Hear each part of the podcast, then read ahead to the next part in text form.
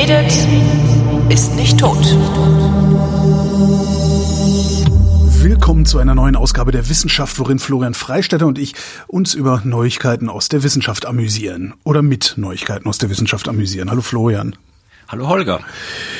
Äh, es ist, ich muss, ah, warte, Aschbacher Update. Da war, es war, war nicht gerade was mit Aschbacher wieder? Ja, was heißt gerade? Das Problem ist, dass wir, glaube ich, seit Anfang Januar nicht mehr die Ja, Wissenschaft es aufgenommen es haben. ist sehr viel dazwischen gekommen, ja. ja. und äh, das habe ich, ich habe schon, ich hatte damals schon, ich wollte eigentlich äh, zwei Themen habe ich rausgesucht gehabt damals für die Aufnahme dann irgendwie äh, Ende Januar die Ja. erste, die geplant war, wo ich äh, dich beschimpfen wollte stellvertretend. ist nett. Ja, hatte ich vor, weil einmal wollte ich dich beschimpfen als Berliner und einmal wollte ich dich beschimpfen als Vertreter der Medien, weil Hm. ich sowohl mit Berlin als auch mit den Medien Ende Januar sehr, sehr unzufrieden war. Wieso, was war denn? Was, was, was, was gab's denn? Ach, der Berlin war, ja, jetzt mittlerweile habe ich mich beruhigt, jetzt ist mir schon egal. Aber wir hatten ja äh, Mitte Januar den Auftritt in Berlin. Ja. Und man denkt sich so, Berlin, große Stadt, Ja, ja. Weltstadt, Ja. Stadt, die niemals schläft, so Berlin, Party. Äh, in dem Theater, wo wir waren, äh, hatten wir dann äh, nichts gegessen, beziehungsweise wir wollten vor der Show essen wir nie was oder meistens nicht und die hatten da auch kein, kein wirkliches so äh, Catering oder so vorbereitet. Sie haben gemeint, sie können uns irgendwie was von der Pizzeria nebenan holen oder so. Ich dachte, nee, lassen wir, es ist ja Berlin, gehen wir nach der Show was essen. Und dann waren wir, ich glaube, um halb zwölf waren wir dann beim Hotel und dachte, ach, da irgendwo wird da schon noch eine, eine, eine Dönerbude, Ja. Wurstbude, wo, irgendwas. Wo war sein. denn das Hotel? Ah, das war ziemlich da, äh, ich kenne ja die ganzen Bezirke nicht, Ja. ungefähr da, wo wir uns zum letzten Mal getroffen Ja, haben. okay, da ist halt auch wirklich, ja, hm? Jedenfalls, ähm, Das also das war jetzt nicht über ja am schon, Stadtrand. Ja, ja, das war, das war schon irgendwie, äh, da war U-Bahn-Station irgendwas gleich in der Nähe. Mhm. Hab mir schon vergessen, was für eine. Also es war nicht irgendwo mitten äh, irgendwo in der Peripherie, so kurz vor Brandenburg. Es war schon schon in der Mitte der Stadt. Aber tatsächlich bin ich dann irgendwie glaube, eine Viertelstunde durch die Gegend gelaufen und habe dann einen McDonalds gefunden Mhm. und dafür alle dann irgendwie äh, Burger geholt. Also ja. Berlin. Ja, und Medien?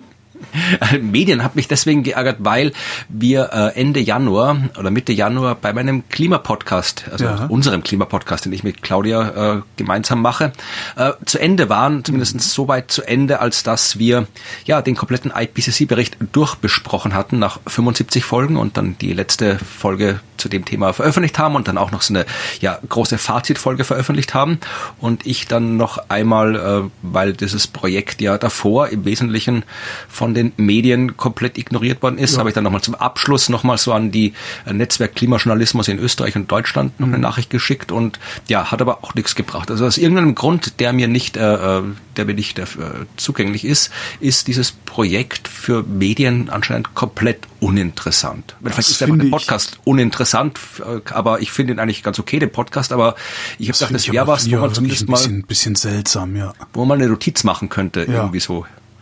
Weil so Also, viele dass machen das nicht. Dass das für äh, den normalen, also so öffentlich-rechtlichen wie privaten Rundfunk äh, uninteressant ist, ist völlig klar, weil die fürchten wie der Teufel das Weihwasser, ihr Publikum auf irgendetwas aufmerksam zu machen, was nichts mit ihnen selbst zu tun hat. Ne? Darum setzen die ja zum Beispiel auch so ungerne Links auf Webseiten, die nicht ihre eigenen sind und sowas.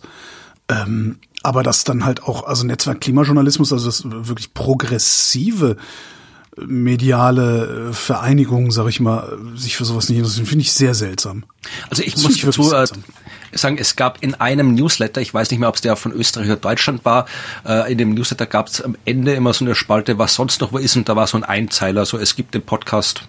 Mhm. Das war's. Also das, das gab es dann äh, auf meine E-Mail hin, aber ansonsten, es hat mich ein bisschen, ich mache den, der Podcast hat hat Publikum und für das machen Ja, wir es ja. aber trotzdem, ich meine, es sind 75 Folgen, das ist eine Schweinearbeit, das ist wahrscheinlich die einzige Produktion, äh, vermutlich sogar weltweit, äh, garantiert aber in deutscher Sprache, die den IPCC-Report äh, wirklich minutiös abbildet und bespricht.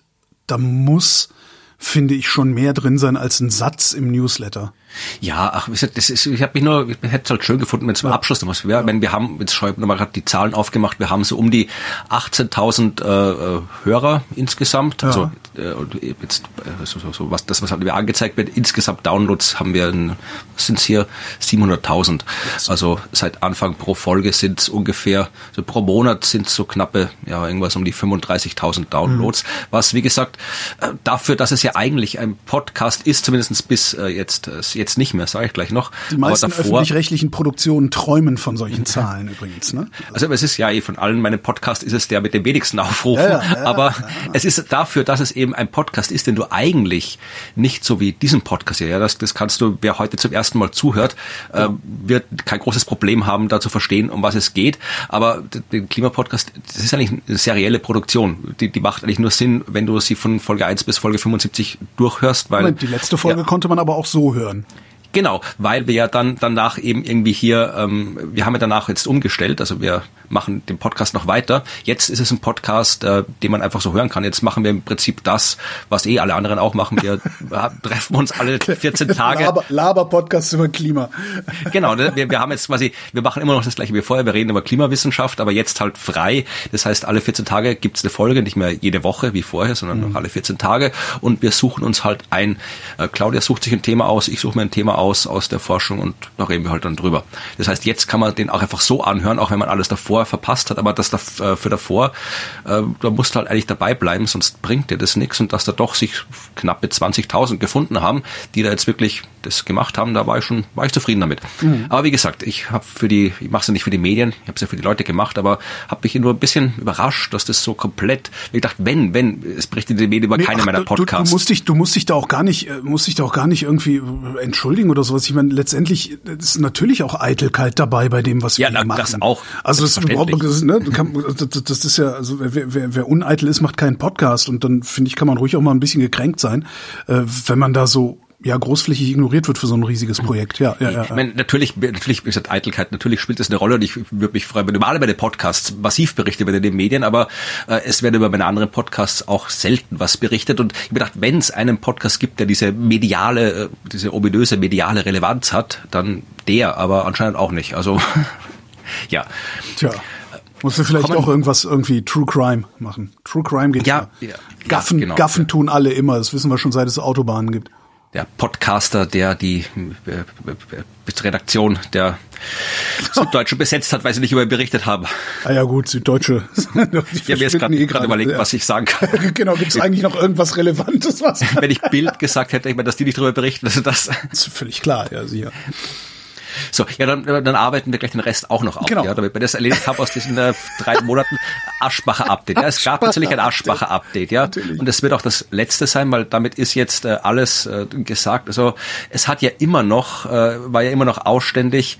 Äh, ich glaube, ich glaube, ich muss nicht mal zusammenfassen, was passiert ist. Eine österreichische Ministerin hat eine Doktorarbeit und eine Diplomarbeit geschrieben, die ja absurd wäre doch das, das, das, das, ja, wäre ein falsches Wort dafür. Das war einfach irgendwie äh, Dada-Texte, die eigentlich jeder Mensch, der auch nur eine Zeile liest von diesen Arbeiten, hätte sehen müssen, dass das mit Wissenschaft nicht mal annähert. Was hätte, dann einfach nur selbst ChatGPT hätte das besser ja. hingekriegt. Ja, na, auf jeden Fall. Also das war, das waren teilweise nicht mal irgendwie, das war nicht mal, nicht mal grammatikalisch richtige Sätze. Das war einfach nur irgendwie irgendein zusammenkopierter Quatsch. Mhm. Und ähm, jetzt äh, gab's, war doch ausständig äh, die diversen Gutachten. Ja, also es war ja schon klar, dass sie ihren Doktortitel nicht verlieren wird, ihren Doktorgrad, weil äh, da Gesetz, äh, das entsprechende Gesetz, das es möglich macht, dass das sowas aberkannt wird, erst äh, später äh, beschlossen wurde. Das heißt, egal was rauskommt, es war klar, sie bleibt Frau Dr. Mhm. Aschbacher. Und ähm, was noch ausständig war, waren die diversen Gutachten der Universitäten. Also die österreichische Fachhochschule, die hat ja schon früher festgestellt, ja, haben wir kein Problem mit. Und Weil jetzt selber nicht verstehen. und jetzt war eben noch die TU Bratislava, wo die Doktorarbeit geschrieben wurde. Und ähm, die hat jetzt auch äh, ihr Gutachten lange, lange mit großer Verspätung veröffentlicht und hat festgestellt, ähm, es ist kein Plagiat was eigentlich nie das Problem war. Also, ja. also, also es, war, es ist halt dummes Zeug. Also ja, so, genau. Äh, es war eigentlich nicht, dass die, die Wissenschaft hat sich nicht deswegen so sehr aufgeregt über die Tatsache, äh, dass es ein Plagiat war. Also weiß jetzt gar nicht, ob das jetzt, ob da jetzt wirklich viel Ding äh, Text drin war, den man als Plagiat bezeichnen kann oder nicht. So genau weiß ich das gar nicht mehr. Sondern das Problem war, das war schlicht und einfach sinnloses Zeug. Ja. Das nicht mal an, das wäre nicht mal als als äh, Hausarbeit in der in der ich, zweiten Klasse durchgegangen oder so, ja, das, und schon gar nicht als Doktorarbeit. Ja. Das war das Problem. Und ähm, ja, hat die TU Bratislava gesagt, es ist kein Plagiat, äh, soweit so gut. Dann Auch ein Hinweis kam, darauf, auf die wissenschaftliche Integrität der TU Bratislava. Ne? Ja, das finde ich auch so. Das, ich kann jetzt, wenn ich, ich kenne niemanden, der an der TU Bratislava oder der Fachhochschule wieder Neustadt mhm. äh, äh studiert hat, aber die Personen müssen damit leben. Ich kann niemanden mehr ernst nehmen, der mit einem Titel von dort kommt. Das ist zwar vielleicht schade für die Leute, weil da wird es vielleicht auch welche geben, die das nicht machen, aber mhm. ja, wer sowas durchgelässt, ich kann, muss davon ausgehen, dass da nur Quatsch passiert an diesen Unis und wer da jetzt mit dem Titel ankommt von diesen Instituten, kann ich nicht ernst nehmen. Ja, schau gerade, ob das eine Titelmühle ist, aber ist es auch nicht, nee. Ja. Ja, aber jedenfalls das Eigentliche, wo wir das abschließen können, war jetzt ähm, nicht die Tatsache, dass die Frau Aschbacher ja Quatsch gemacht hat und äh, das war ja vorher klar und die, dass die Wissenschaft sich aufgeregt hat, sondern ähm, das Letzte, was jetzt war, war wieder einmal ein äh, eines der vielen Beispiele, die auch mittlerweile alle eingelaufen sind, seit wir äh, pausiert haben, für die ja, Wissenschaftsverachtung, muss man schon fast sagen, der österreichischen Politik. Ach so, ich dachte, du kämst jetzt mit Frau Dr. Giffey, aber ja. Nein, nein, nein, ach gut, ja, das habt ihr auch, aber ja. nee, aber da hat hier äh, die Ministerin Caroline Edstadler, die haben wir auch noch in Österreich, die ich weiß gar nicht für was die Ministerin eigentlich ist, Bundesministerin, ich glaube für für für EU und Verfassung, also irgendwie für Zeug, das irgendwie noch üblich war oder so, glaube ich. Österreich nichts zu tun hat irgendwie. Ja. Gedöns. Ähm, und ja, die war halt auch so eine, ich glaube, die letzte verbliebene äh, Kurzvertraute von unserem Ex, Ex Ex-Bundeskanzler Sebastian Kurz. Und ähm, die hat dann äh, auf Twitter gesagt, ja, und haben Sie schon mitbekommen, dass die Doktorarbeit von Christine Aschbacher kein Plagiat ist? Und hat dann so einen Twitter-Thread geschrieben, wo sie gesagt hat, ja, und hier all ihr, ihr blöden Wissenschaftler und äh, Leute aus der Politik von anderen Richtungen, die ja da die, die arme Caroline Aschbacher, nicht Caroline, äh, Christiane, Christine Aschbacher da denunziert habt und so. Ui, ja, jetzt, jetzt irgendwie, ja, fühlt euch schlecht, weil Theo Bratislava hat festgestellt, alles okay. Und das war natürlich auch wieder ein Schlag ins Gesicht für die Wissenschaft, weil ja, das war nicht das Problem. Das weißt war ja das Problem. Das, das Schlimme an solchen Sachen finde ich ja, weißt du, es ist so, man, man denkt dann immer so, okay, die halten uns für blöd. Ja. Um dann aber später festzustellen, dass die Mehrheit der Leute tatsächlich so blöd ist, auf solche Tricks reinzufallen. Das macht ja. mich so fertig. Also, weißt du, die, der, also, wenn, wenn jetzt irgendwie alle sagen, ja, hält uns wohl für blöd, aber alle wären schlauer. Nee, nee. Es sind nicht alle schlauer, die meisten fallen drauf rein oder es ist ihnen mindestens egal, was auch eine Form von Blödheit ist. Das ist so eine Erkenntnis, die mich immer wieder umwirft. Ja, aber in Österreich ist da jetzt wirklich, wirklich, äh, da werden die Dinge wirklich schlecht und schlechter im Laufe der Zeit. Also äh, seit wir das letzte Mal äh, geredet haben miteinander, hatten wir, ich glaube, ich habe davor noch erzählt von unserem Innenminister mit dieser Aussage, Wissenschaft ist das eine, Fakten ist das andere. Das gab's auch früher, ja. ja. Aber dann hatten wir jetzt unseren Bundeskanzler, ja, der hat eine große Rede zur Nation gehalten, ja, Österreich 2030, seine Vision. Und äh, ja, war es, wenn es eine Vision gewesen wäre, wenn es nicht eine schlechte Vision gewesen wäre, es war einfach nur irgendwie ja inhaltsleeres Gequatsche. Und ähm, das, was man sich erwartet von irgendwie einem Politiker einer Partei, die gerade um massiv Stimmen verliert und dringend irgendwie was machen will und was macht man in einem Fall, wenn einem nichts einfällt, man probiert irgendwie ein bisschen rechts zu sein, weil das sagen, Rassismus geht immer. Ja, ja. ja. Und ähm, damit hat, hat die CDU hier in Berlin die Wahl gewonnen, darf man nicht vergessen. Genau.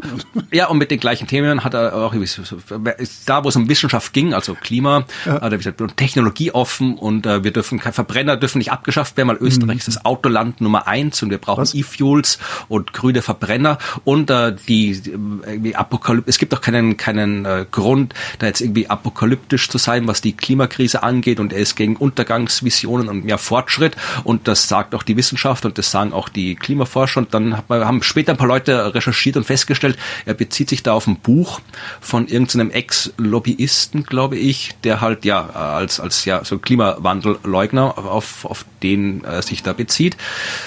Und ja, so, dann da war die Wahl in Niederösterreich, ähm, wo unser ähm, ja, äh, die, ich probiere gerade den äh, deutschen Hörerinnen und Hörern zu erklären, was die ÖVP Niederösterreich ist. Also Niederösterreich ist ein bisschen ist das größte Bundesland, mhm. äh, hat äh, auch ein wichtiges Bundesland. Also ist jetzt nicht welche Städte Wien liegen da, die die man so kennt? Keine, die man kennt. Also ich ich wohne dort. Also okay. Also ich bin dort geboren.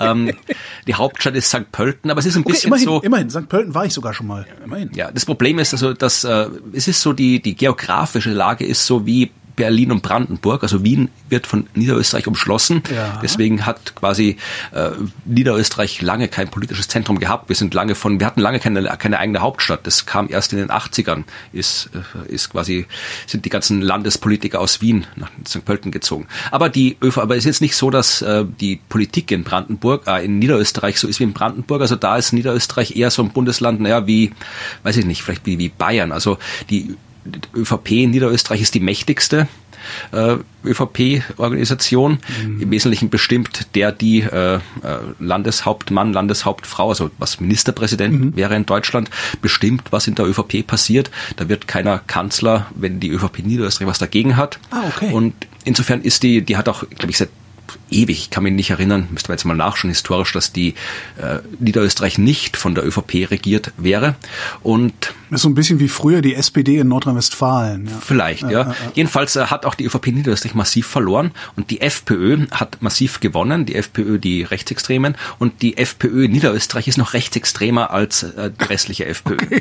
Und ähm, die hat natürlich auch, aber die hat vorher gesagt, nie und nimmer wählt sie die äh, Hanna Mikl-Leitner, wie die aktuelle Landeshauptfrau heißt, nie und nimmer wählt sie die. Und äh, dann ging es aber nicht anders, weil die ÖVP in Niederösterreich auf Biegen und Brechen nicht mit der SPÖ gemeinsam äh, regieren wollte und sie musste mit dem regieren. Und dann haben sie sich mit der FPÖ zusammengetan und das war wirklich in ein paar Tagen war diese Regierung ausverhandelt äh, mit dem Trick, dass irgendwie sie neue Stimmzettel gedruckt haben, wo man ungültig wählen konnte und dann hat die FPÖ ungültig gewählt und äh, dann haben die Stimmen der ÖVP gereicht oder so ein Quatsch. Ja, dann haben sie sie zwar nicht gewählt, sind es aber trotzdem in der Regierung. Egal, geht ja um Wissenschaft ja. und äh, da hat wirklich also die ÖVP Niederösterreich hat wirklich im Wesentlichen alles, sie hat sich komplett nackt gemacht. Die, die FPÖ durfte alles bestimmen in diesem Regierungsübereinkommen. Der ÖVP war es nur wichtig, dass sie an der Macht bleibt. Das war das Einzige, was sie wollte, an der Macht bleiben und der Rest durfte die FPÖ bestimmen. Weswegen wir jetzt zum Beispiel äh, in Niederösterreich äh, ein Regierungsübereinkommen haben, wo drin steht, dass äh, Niederösterreich nicht mehr für die Corona-Impfung werben wird. Was? Ja. Ja, Niederösterreich wirbt nicht mehr für die Corona-Impfung. Okay, weil weil dumm, sagt okay. die FPÖ. Okay. Die FPÖ hat halt die gleiche Meinung zur Corona und der ganzen Pandemie wie halt die AfD bei euch. Wie alle also. Okay. Ja. Und ähm, es soll auch ein Fonds eingerichtet werden, wo alle, die während den diversen äh, Lockdowns, Einschränkungen und anderen gegen irgendwelche Gesetze verstoßen haben, ja, also Maskenpflicht oder was auch immer, ähm, die dann äh, Strafe zahlen mussten, äh, die sollen aus diesem Fonds entschädigt werden. Ist auch beschlossen. Nochmal was? ja, und dann gibt es natürlich entsprechende Aussagen über Klima. Also es muss mehr getan werden gegen Leute, die, die für Klimaschutz demonstrieren und so weiter. Ja. Das, das muss, also es soll eine neue Autobahn muss gebaut natürlich. werden im Waldviertel. Ja, natürlich, ist es Autoland Nummer eins und so weiter. Also ja, wir haben halt jetzt wirklich äh, auch in. Sag mal, die sind ja, die sind ja wirklich bescheuerter als unsere. Ja, auf jeden Fall. Das gibt's doch gar nicht. Ja, also wie gesagt, Wissenschaft hat's schwer in, in Österreich. Aber man hatte ja. eh schon immer schwer. Wir waren ja nicht umsonst immer führend, wenn es darum ging, Wissenschaftsignoranz, Wissenschaftsfeindlichkeit. Ja, aber momentan, wobei die Homöopathen, die sind in der Schweiz und in Deutschland größer. Ne? Ja. Ja, die weiß ich nicht, haben wir auch hier, aber sagt, äh, momentan nimmt die Wissenschaftsfeindlichkeit, auch die aktive Wissenschaftsfeindlichkeit und Verachtung in Österreich von Seiten der Politik, ja, die nimmt wirklich Fahrt auf. Also ja, das ich, Gucken das, wir mal. Das, ich finde das wirklich. Schauen, ich weiß nicht, ich sitze jetzt, wenn das wird jetzt hier in Deutschland produziert, ich sitze jetzt hier in Niederösterreich, ja. wenn ich jetzt sage, lasst euch gegen Corona impfen, vielleicht werden wir verklagt, mal gucken. Okay, kann natürlich sein. Aber das, ich, ich, ich sehe das auch, also es ist in Deutschland ist das ja ähnlich, dass so eine Wissenschaftsverachtung äh, langsam aber sicher einsickert eben auch in die sogenannten Volksparteien oder was früher mal die Volksparteien waren. Ähm, da das, da geht es ja auch überhaupt nicht mehr um Erkenntnisse und Berechenbarkeiten, sondern einzig um, um, um Gefühle, die irgendjemand haben könnte oder irgendjemand hat und auf äh, deren Grundlage dann Politik gemacht wird. Und das wird dann genannt Volkswille oder so ähnlich. Das ist, äh, ich finde das auch alles sehr, sehr bedenklich. Darum äh, reite ich auch so darauf rum, dass ähm, unsere äh, ehemalige regierende Bürgermeisterin eine Titelbetrügerin ist. Ähm, das Problem ist gar nicht mal, dass sie, dass sie unredlich ist, ja, dass sie sich diesen, diesen Doktortitel erschlichen hat um, und damit dann Karriere gemacht hat, weil ohne den hätte sie diese Karriere nicht gemacht, sonst hätte sie ihn nicht überall verwendet sondern dass sie hinterher gesagt hat, ah, ist das sowieso total unwichtig, wer braucht sowas schon? Wer braucht schon, wer, wer, wer, wer muss schon Promotion, ist alles völlig idiotisch, ist auch egal. Das finde ich das Problem, was da für ein Bild mitgesendet wird. So, ja, komm, Doktortitel hin, Doktortitel her, heißt ja nichts, bedeutet ja nichts, ist ja wertlos. Ähm, ja. In der Politik stimmt das, ja, weil darum sind es, das sind ja alles Juristen.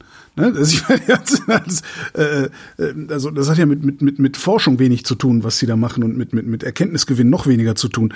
Ähm, aber es ist halt nicht egal. Es ist halt nicht egal, ob du dein, dein, dein Leben und deine gesamte Arbeit einem Thema widmest, äh, wo du den Erkenntnisfortschritt produzieren willst. Das äh, mich empört das so sehr. Naja. Ja, und wie gesagt, also da kann ich jetzt dann nur aufrufen, äh, dass unsere Hörerschaft ist es sowieso nicht, aber generell, ja. Äh, er hört nicht auf den österreichischen Bundeskanzler, der auch gesagt hat, äh, wir, wir, wir dürfen, wir waren in der Pandemie, also wir in dem Fall die Politik, ja. Ähm, wir waren zu expertenhörig und müssen jetzt hier die Gräben wieder zuschütten, mhm. die offensichtlich entstanden sind, weil die Politik so sehr auf die ganzen Experten gehört hat. Und das war anscheinend falsch. Und die und Experten da, haben dann auch gesagt, vielen Dank. Und ja. der, der quasi der Expertenrat, der da beraten hat, Gecko äh, war, ich glaube, ich weiß gar nicht, für was die Abkürzung steht, hat dann auch gesagt, ja, dann lösen wir uns halt jetzt ja, auf und das ist aufgelöst. Ganz, ja. Und das ist, da, da ist es wieder der Punkt. Ähm, die, die halten uns nicht für so blöd, sondern die wissen, dass wir so blöd sind. Darum trauen die sich das überhaupt nur, so zu, so zu reden und so zu handeln. Das ist, das ist das Tragische daran. Äh, naja, Komm, kommen wir mal zu was völlig ja, anderem. Mein genau. Lieber, hast du äh, mitbekommen, dass der Antrieb deines Lieblingsraumschiffs äh, sich jetzt äh, gezeigt hat? Ja, ich also, habe das mitbekommen. Oumuamua ähm, ist ja also der der der Komet, der interstellare Komet, der ist ja vor allen Dingen deshalb so interessant gewesen, weil er beschleunigt hat, äh, beziehungsweise ja. auf eine Weise beschleunigt hat, die äh, mit Gravitation nicht zu erklären ist. Ja, Und, das ist noch äh, das Interessante an sich. Das machen viele Himmelskörper. Äh, ja, was war denn dann das Interessante? Ich habe das nicht verstanden. Dass man nicht sofort erkannt hat, warum das so ist. Weil ja, okay, ja, aber da wollte ich ja jetzt hin. Da, da ja. wollte ich ja jetzt hin. Ne? Das heißt, man hat nur gesehen, der wird schneller und das kann ja nur ein Antrieb sein. Und darum kann das ja auch nur ein Raumschiff sein, äh, was wir ja alle wissen, dass es ein Raumschiff ist. Stellt sich raus, er hat tatsächlich einen Antrieb. Und dieser Antrieb kommt aus unsichtbarem Wasserstoffgas das ausgast und diesem Ding Schub mitgibt. Und das, ich fand das total faszinierend. Also da, da, das ist, also der, der, das, was die FPD immer fordert, ja, hier genau. Wasserstoff, Wasserstoffantrieb. genau smarte technologische Lösung. Nein, was ich so krass finde daran ist, also das Ding, das Ding, da ist Eis drumrum. So, das ist sehr, sehr, sehr, sehr kalt. Ähm, jetzt gibt's Strahlung, also kosmische Strahlung, äh, die, die sorgt dafür, dass dieses Eis zerfällt und Wasserstoff bildet. Die Kruste dieses Eises ist aber so dicht, dass der Wasserstoff gefangen bleibt. Und wenn dann dieses Eis ein bisschen auftaut, also die Krusten ein bisschen auftaut, also was war das von 0 auf minus 140 Grad, glaube ich, war das, ist es aufgetaut, dann schmilzt nicht das Eis, sondern die Struktur des Eises verändert sich dahingehend, dass die Poren da drin weit genug sind, um das Wasserstoffgas ausgasen zu lassen. Und das finde ich mit Verlaub unvorstellbar. Wirklich unvorstellbar. Und der, der Witz daran ist, dass sie das rausgefunden haben, das ist noch nicht mal so eine neue Erkenntnis, sondern ähm, die wissen seit 1970er Jahren, dass Wassereis das kann. Also das Wassereis unter kosmischer Strahlung äh, zu molekularem Wasserstoff zerfällt. Und das, das, ich finde das total geil. Also ist das, das Eis, äh, Oumuamuas Kruste ist nicht sublimiert, sondern hat nur seine, ihre Struktur verändert, hat darum das Wasserstoffgas ausgelassen. Das hat Schub erzeugt und das konnten wir nicht sehen, weil Wasserstoffgas kann man halt nicht so sehen wenn man so guckt. man kann schon sehen, aber man ja. war nicht, äh, die Instrumente waren jetzt nicht so, genau. weil ich das weiß ich nicht, nicht irgendwie per se darauf eingestellt, weil wie gesagt, wir wissen schon, dass äh, sowas passiert, weil normale Kometen machen das ja auch. Da wird ja, ja auch, also nicht genau das, aber da ist ja auch Eis drauf, das dann sublimiert und dann kriegst du halt ja auch so einen Antrieb quasi. Ja, also wenn es sublimiert, dann siehst du es ja. Weil dann ja, ist genau, das, das, dann ist es Gekröse, ne? Aber wenn es reiner, reines Wasserstoffgas ist, also nur nur äh, Haar da rauskommt, siehst du ja nicht, außer du guckst mit den richtigen Mitteln hin. Genau, das war halt das Problem. Das ist nicht, dass, dass es unerwartet war, dass das Ding sich äh, quasi unter Anführungszeichen wie mit einem Antrieb bewegt hat, weil das wissen wir, dass äh, Himmelskörper das können. Auf natürlichem Weg, wir haben halt nur äh, nicht sofort gesehen, wo war, was ist da jetzt genau, was da passiert, weil das nicht eben so war, wie es bei den Kometen aus unserem Sonnensystem abgelaufen ist. Tja, jetzt haben wir den ja. Salat, jetzt kann ich keine Witze über Oumuamua mehr machen. Obwohl, doch kann ich. Mich doch. Ja, wir haben noch ein paar andere Sachen verpasst. Ähm, Echt? Einmal, äh, es haben uns äh, diverse Leute, ich habe das jetzt nicht mehr gefunden auf die Schnelle, darauf hingewiesen, dass, ähm, ich glaube, einmal fangen wir mit dem vielleicht an. Wir haben irgendwann mal vor Ewigkeiten äh, über den Myra-Reaktor gesprochen. Ich weiß nicht, ob du dich noch erinnerst. Nee. Und äh, ich weiß nicht, ob wir damals, ich, finde ich finde die Nachricht nicht von der Person, die uns da geschrieben hat, dass äh, wir vielleicht da vor zehn Jahren oder irgendwas darauf hingewiesen haben, dass der jetzt in Betrieb geht oder sonst was. Mhm. Jedenfalls, äh, ich glaube, irgendwie sowas war es, dass der jetzt in Betrieb gehen sollte nach dem damaligen Zeitplan und der wollte wissen, äh, wie es jetzt ist. Und weil sich die meisten, vermutlich inklusive dir, nicht mehr erinnern werden, was dieses ja. Myra-Ding eigentlich ist, dachte ich. Hast du nochmal äh, nachgeschlagen, ja?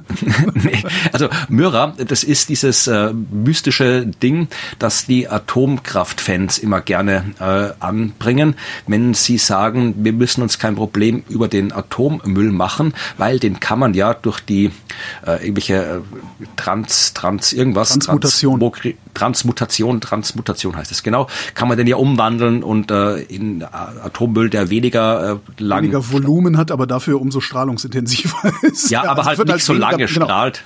Nicht so lange strahlt, sondern nur ein paar hundert Jahre oder sowas und bei dieser Umwandlung kannst du Energie noch erzeugen. Genau. Äh, ist im Prinzip, äh, widerspricht nicht der Forschung, widerspricht nicht mhm. der Wissenschaft, widerspricht keinem Naturgesetz. Das Problem ist, äh, es ist halt auf dem Papier. Es gibt keine Anlage, die das macht. Und Myra in Belgien ja. ist eben so ein Versuchsreaktor oder ein Versuchsdingens, das genau das ausprobieren sollte.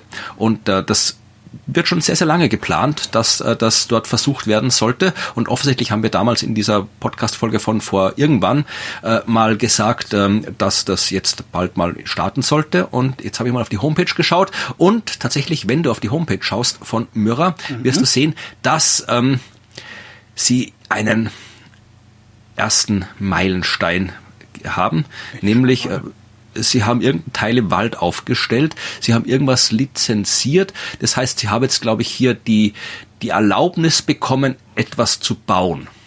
Äh, okay, also was? Äh, also das war im Dezember, im Dezember 2022, ja, Aha. haben sie die Nuclear License von der Federal Agency for Nuclear Control oder sowas bekommen. Das heißt, sie dürfen es jetzt bauen. Sie dürfen jetzt mit nuklearen Materialien rumhantieren keine Ahnung, nein, sie dürfen einfach nur, sie dürfen die Anlage bauen. Mhm.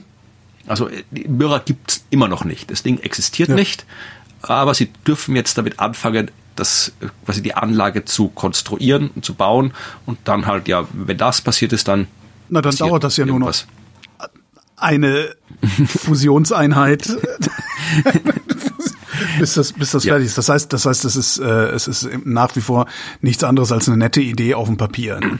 Ja, also ich sage nicht, dass es nicht irgendwann funktionieren kann. Aha. Und wenn es dann mal funktioniert, meine, wir haben ja genug Atommüll rumliegen, den wir durchaus nicht mehr rumliegen haben wollen. Also es würde auch nicht schaden, wenn wir so einen Teil haben. Aber es ist jetzt nicht unbedingt äh, etwas, äh, in der naher Zukunft rechnen sollten, dass das eine weltweit eingesetzte Technologie sein wird. Aha.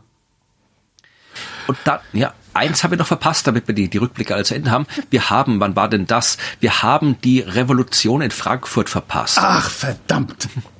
Ja, wirklich. Das war auch, das war in einer Folge, das habe ich noch mehr aufgeschrieben, das war in der Folge Frind 410. Ach, das war das, wo ich dachte, was schreiben die hier alle für Bekloppte nach? Worum, was ist ja, denn jetzt wieder, was ist Folge das denn für 4, ein Spam? Ja, ja, ja, ja, 410 vom März 2015. Ja. Da haben wir anscheinend irgendwas über demokratische, du wahrscheinlich, äh, über eine Arbeit aus der Politikwissenschaft über demokratische Gewöhnungseffekte erzählt. Ich weiß nicht mehr genau, was es äh, da drin stand. Das muss ich irgendwie, wenn Demokratie zu lange irgendwie ungestört abläuft, dann gewöhnt man sich dran und dann schätzt man sie nicht mehr und deswegen braucht es immer durch immer wieder zwischendurch äh, quasi so ja ein bisschen so ja aufregendere Phasen. Anscheinend mhm. haben wir gesagt, okay, und ich glaube irgendwie acht Jahre war irgendwie so eine Zahl aus dieser Arbeit. Jedenfalls haben wir gesagt, okay, dann machen wir halt in acht Jahren Revolution und haben gesagt, wir treffen uns alle am 20. März 2023 in Frankfurt aus irgendeinem Grund und schreien Revolution. Okay. Und ähm, ich habe mir das tatsächlich in meine Kalender eingetragen Nein. damals, irgendwie acht Jahre in der Zukunft. Super. Ja. Aber wie es so ist, wenn man als junger Mensch die Revolution plant, ja, oder alt ist, ist einem egal. Und ich genau. war dann, glaube ich, irgendwo, ich war irgendwo, ich war in Wien und habe mit, äh, ich habe einen Social Media Workshop, glaube ich, machen okay. müssen und irgend so ein Quatsch. Ich weiß ja, gar nicht, gar nicht, wo ich war, weil ich habe gerade privat extrem viel um die Ohren auch. Und, und ich, ich habe wirklich, da kamen so ein paar Kommentare und ich kriege halt immer Mails zu Kommentaren. Also hier ist ein neuer Kommentar eingegangen. Äh, und das ist aber immer so einigermaßen kontextlos. Da, also ich kann nicht sehen unmittelbar zu welchem zu welchem Posting dieser Kommentar gehört. Und wenn das jetzt, das war halt ein Kommentar auch zu einer Sendung von vor acht Jahren. Und ich dachte so, was ist das denn jetzt? So, weil irgendwie so nah steht ihr jetzt schon in Frankfurt. Das ist jetzt wieder irgendjemand, äh, der seine Psyche nicht im Griff hat und nachts die Kommentarspalte vollmüllt. Weil solche Leute habe ich häufiger mal hier, ähm, die dann irgendwie, weiß ich nicht, ihre Medikamente nicht nehmen oder betrunken sind oder sowas. Und, und wo ich dann also es ist tatsächlich, es ist häufig, es kommt häufiger vor, dass ich hier Kommentare nicht freischalte, äh, die ganz eindeutig auf eine psychische Störung hinweisen. Und das war da halt genauso, dass ich dachte, ach, schon wieder so einer. Naja, erstmal löschen, kümmere ich mich später drum. Nee, es war ein, äh, ein, ein legitimer Aufruf zur Revolution, den, den, wir, den wir gefordert haben. Damit, Aber wir hätten, wir hätten ja, so weil wir rauskommen so, können. Weil wir mittlerweile alte, etablierte Säcke sind, ist uns die Revolution egal gewesen. Ja, obwohl wir waren vielleicht auch nicht bewaffnet genug, um eine Revolution zu machen. Das ist ja heutzutage ist ja modern, dann Waffen zu horten erstmal. Das, das haben wir nicht.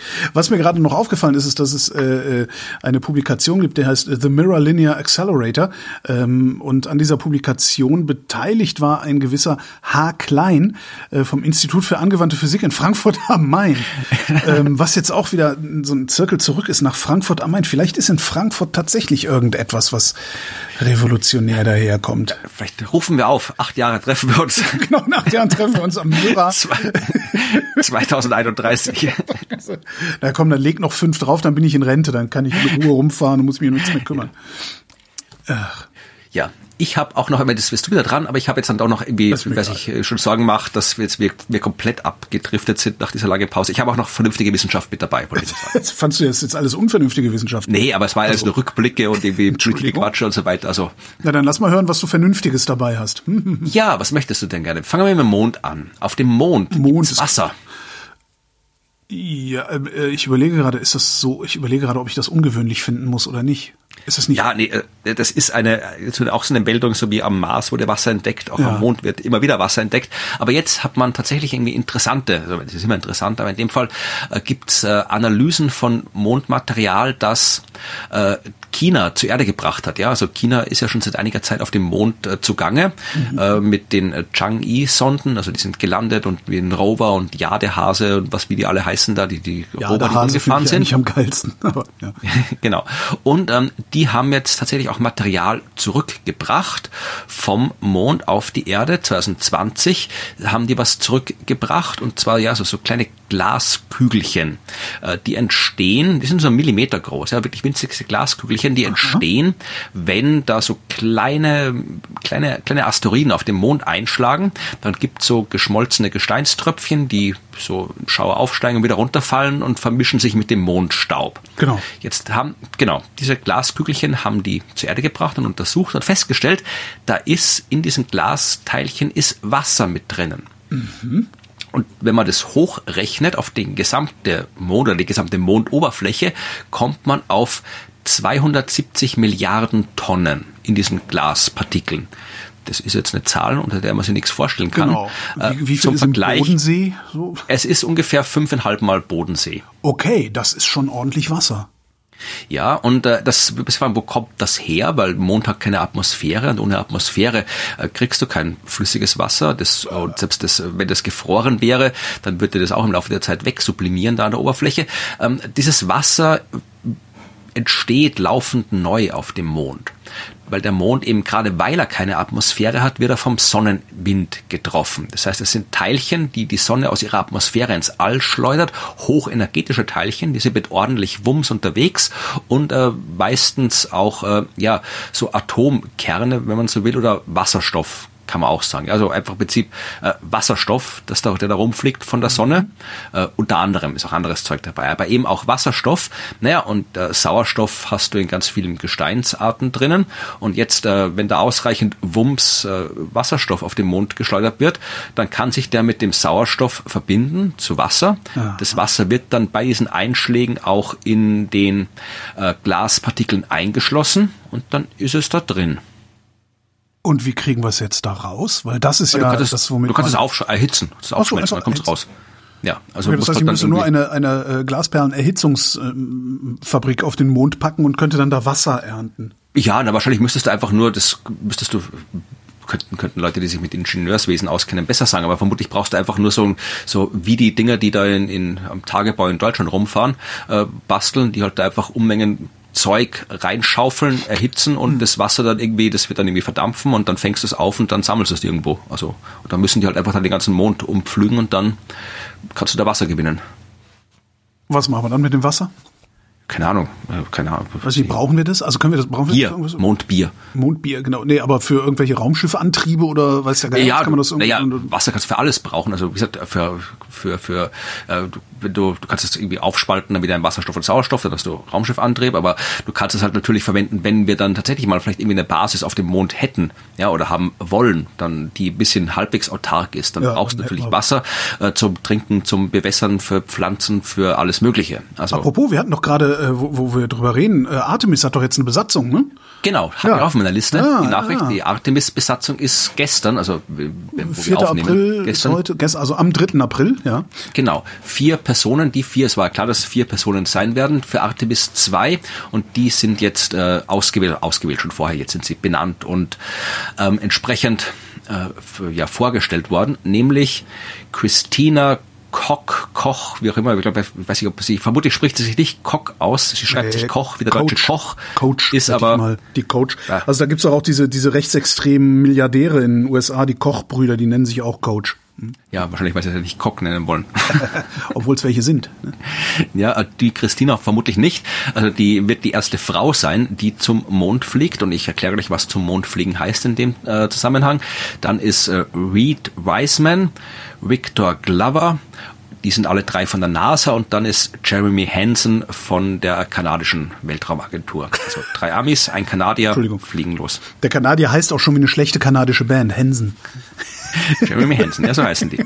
Und äh, die vier werden zum Mond fliegen. Sie werden aber nicht am Mond landen. Also sie werden im Wesentlichen das nachmachen, was Artemis 1 ohne Menschen gemacht hat. Artemis 1 ist ja äh, von der Erde gestartet, äh, ein paar Mal um den Mond, also zum Mond geflogen, in der Umlaufbahn um den Mond geflogen und dann wieder zur Erde zurückgeflogen und dort dann wieder sicher gelandet. Das war mal der erste Test und jetzt passiert das gleiche nochmal mit Menschen im Raumschiff. Und wenn das auch alles klappt, das soll äh, 2024, Ende 2024 äh, passieren, kann wie gesagt immer später werden, aber Ende 2024 ist mal gestartet. Und dann, wenn das auch alles klappt, dann ist äh, Artemis 3 geplant, das ist also nicht vor 2025, vermutlich auch irgendwie wahrscheinlich eher 2026, da wird das Ganze nochmal passieren, nur dann mit Landung auf dem Mond. Also Und Menschen, mit die aussteigen. Menschen, die, genau, dann mit Menschen, die nicht verzichtbar sind. Naja, ich glaube, die werden auch nicht verzichtbar sein. Oh, Mist. Naja, war ja nicht so wichtig. Ja, also wie gesagt, ich habe angeschaut, also das, wenn du denkst, also wenn du dich so, ich wollte gerade sagen, wenn du dich zurückerinnerst an die Apollo-Missionen, aber weder du noch ich waren da geboren. Ah, stimmt nicht ganz. 1909, obwohl, nee, äh, war, Mondlandung war im Juli, ich bin im September geboren. Ja, verdammt. Ja, aber das waren damals doch alles eher junge Männer. Jetzt hier, wenn du dir anschaust, also die Christina äh, Coach, Coach ist 44, der äh, Victor Glover ist 46, Jeremy Hansen ist 47 und das Alter von dem ähm, anderen finde ich gerade nicht, Sind auch das- 47, glaube ich. Sind das, 47. Sind das, sind das WissenschaftlerInnen oder sind das, Oh, ist das Militär? Also früher, weil, weil früher waren es ja, früher waren es ja äh, immer nur im Grunde Militärangehörige, also Piloten und sowas, äh, die ein bisschen Wissenschaft mitgemacht haben. Und Mhm. äh, seit, seit, seit einiger Zeit sind es ja im Wesentlichen Wissenschaftler und Wissenschaftlerinnen, Mhm. denen so ein bisschen fliegerische Erfahrung dann beigebracht wird. Ne? Ich muss sagen, ich habe tatsächlich noch keine Zeit gehabt, ähm, mir die Biografie im Detail anzuschauen. Ich weiß jetzt, dass hier sehe der, hier, äh, der, der Coach Chef, Ingenieurin, äh, Coach ist Ingenieurin, Hansen, hm, hm. äh, ich weiß, der, der Kanadier ist Astron, äh, ist Physiker, das weiß ich. okay, Wiseman. Wiseman war auch auf der ISS. Und der Victor Glover ist ein Testpilot, weil der hat da beim den SpaceX äh, mit getestet, also den, den ersten, das erste Raumschiff von denen. Also, aber die, mittlerweile ist Raumfahrt anscheinend was, was auch ja Menschen in meinem Alter, sage ich mal, bei deinem Alter weiß ich gerade nicht, äh, wie es da ausschaut. Das ist, ja dann doch der erste Kanadier, äh, se- lese ich gerade, der äh, ins äh, All fliegt. nee, das stimmt nicht. Steht nicht, der erste Kanadier. Nee, der war ja schon der hier, erste der- der- Kanadier, der jemals für, also für einen Flug zum Mond ausgewählt wurde. Ja, wollte ich gerade sagen, also ja, so, weil so das, viele, da heißt doch der berühmte der mit dem Schnauzer und der Gitarre, wie heißt denn der? äh, Der hieß, ah Gott, der, der, der, der dann Space Oddity gesungen hat. Genau, ähm, ja, ja, der eh ganz berühmte Mann, der aber so berühmt ist, dass uns der Name nicht einfällt. Der war auf jeden Fall Kanadier. okay, ja klar. Immer wenn es ein netter Amerikaner ist, entpuppt er sich als Kanadier. Ist doch immer dasselbe weltweit. So, naja. Die Wissenschaft hat außerdem festgestellt, warum wir uns vor Clowns fürchten. Ach, okay, warum denn? ja, also sie haben natürlich mit Befragungen macht man das, ne? Haben befragt, so, fürchten Sie sich vor Clowns, fürchten Sie sich nicht vor Clowns, warum fürchten Sie sich, wie sehr fürchten Sie sich, also wie Psychologen dann halt so fragen. Ne? Ähm, dabei ist rausgekommen, dass äh, 53,5 Prozent der Befragten sich vor Clowns fürchten. Also mehr als die Hälfte der Menschen, ich verallgemeine jetzt einfach mal, mehr als der Hälfte der Menschen fürchtet sich vor Clowns. Die Angst vor Clowns haben eher Frauen als Männer. Ne, was bei anderen Phobien auch äh, so ist. Mehr Frauen fürchten sich vor Schlangen, mehr Frauen fürchten sich vor Spinnen. Warum Frauen mehr äh, Angst vor Schlangen, Spinnen und Clowns haben, sehr schöne Reihenfolge, äh, weiß niemand. Äh, je älter man äh, ist, desto weniger Angst hat man vor Clowns. Ja? Und es gibt ähm, zumindest offensichtlich keine wirklich biologischen Gründe dafür, dass man sich vor Clowns fürchtet. Also ja, jedenfalls hat man nicht wirklich welche gefunden. Also das meiste das davon ist Clowns waren keine Fressfeinde. Genau, so, genau so. Das meiste davon ist erlernt. Interessanterweise ist das meiste davon erlernt über äh, Medien, also über Filme und, und, und Geschichten über Clowns. Äh, da kommt sehr viel vom Unbehagen her. Und der andere Teil des Unbehagens, und das finde ich total, total interessant, der andere Teil des Unbehagens kommt daher, dass dieses starke Überschminkte ja, dazu führt, dass du das Gesicht als unberechenbar wahrnimmst. Mhm. Du weißt also nicht, was macht die, was hat die, ne, der grinst zwar, aber äh, du kannst halt überhaupt nicht mehr an irgendwelchen Gesichtszügen, an, an kleinsten Mimiken und sowas kannst du nicht mehr ablesen. Was hat der Clown eigentlich als nächstes vor? Und genau darum fühlst du dich in Gegenwart eines Clowns sehr unsicher. Fand ich total cool. Ich überlege gerade, also ich habe keine Angst vor Clowns, nee. glaube ich, aber ich mag sie auch nicht sonderlich. Erinnerst du dich noch vor paar Jahren diese Clowns, Clowns? Ach so, das sind der Horror-Clowns, ja, ja, ich, ich erinnere mich. Jetzt. Ich auch, ja, leck mich doch. Ja, nee, ich auch nicht, aber also ich, genau, die, ich finde die halt auch nicht lustig. Ich denke so, äh, Clown, geh weg. er so ein bisschen so, äh, so wie so, nee, komm, tu mal den Wurm da raus.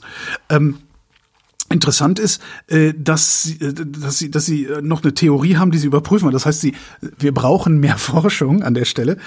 Sie, sie haben noch eine Theorie. Es könnte auch dieser sogenannte Uncanny Valley Effekt dabei sein. Das ist, dass menschenähnliche Figuren in dir Befremden auslösen. Der Deutsche nennt das Akzeptanzlücke. Und genau darum wollen sie jetzt Menschen Tiergesichter aufmachen, um zu sehen, ob das da auch passiert. Meine Güte. Karneval im Labor, ja.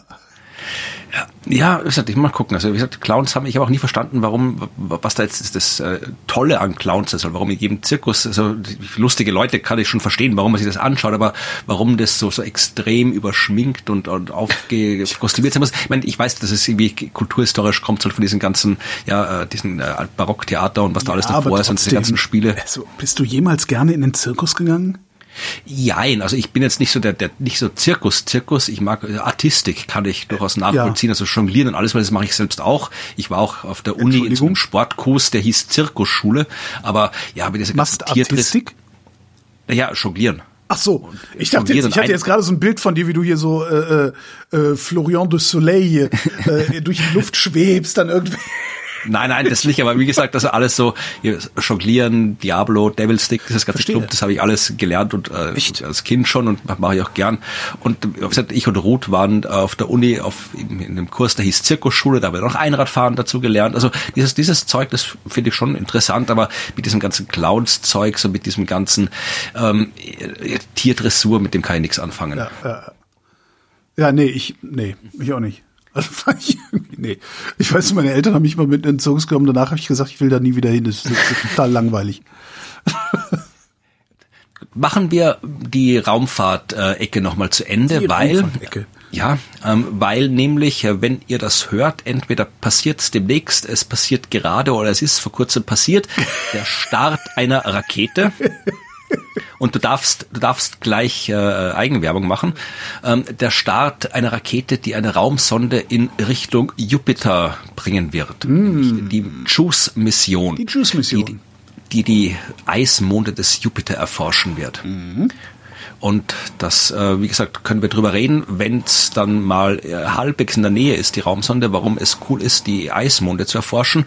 Oder ihr hört die äh, vorhergärige, vorhergärige, die, vor, die, vorhergehe, die vorhergehende vor Ausgabe der Wissenschaft äh, Sonderwissen, der Sonderwissenschaft Astronomie, also mit Ruth, wo, genau. wo Ruth mir Orgesachen aus dem, Inter, aus dem Universum erzählt, da haben wir über die JUICE-Mission geredet. Äh, am 13. April übrigens startet die, bis dahin genau. ist diese Sendung längst veröffentlicht veröffentlicht. Und eigentlich okay. sollte ich so lange warten, sie zu veröffentlichen, einfach nur um mir selbst zu widersprechen, weil es so meine Art ist. Aber ja. Also dann, äh, wie gesagt, werdet ihr wissen, wie es ausgeht. Und jetzt weil, äh, mache ich auch nochmal äh, ja, Eigenwerbung kurz. Äh, und nicht nur Eigenwerbung, ich, wir haben ja schon über die österreichische Politik gesprochen und was neben Wissenschaftsfeindlichkeit noch ein weiterer Fixpunkt in der österreichischen Politik eigentlich generell in Österreich ist, ist Nepotismus. Und äh, da dem Trend möchte ich mir nicht entziehen und äh, mache jetzt hier mache jetzt hier Werbung für den Podcast äh, meiner Freundin. Äh,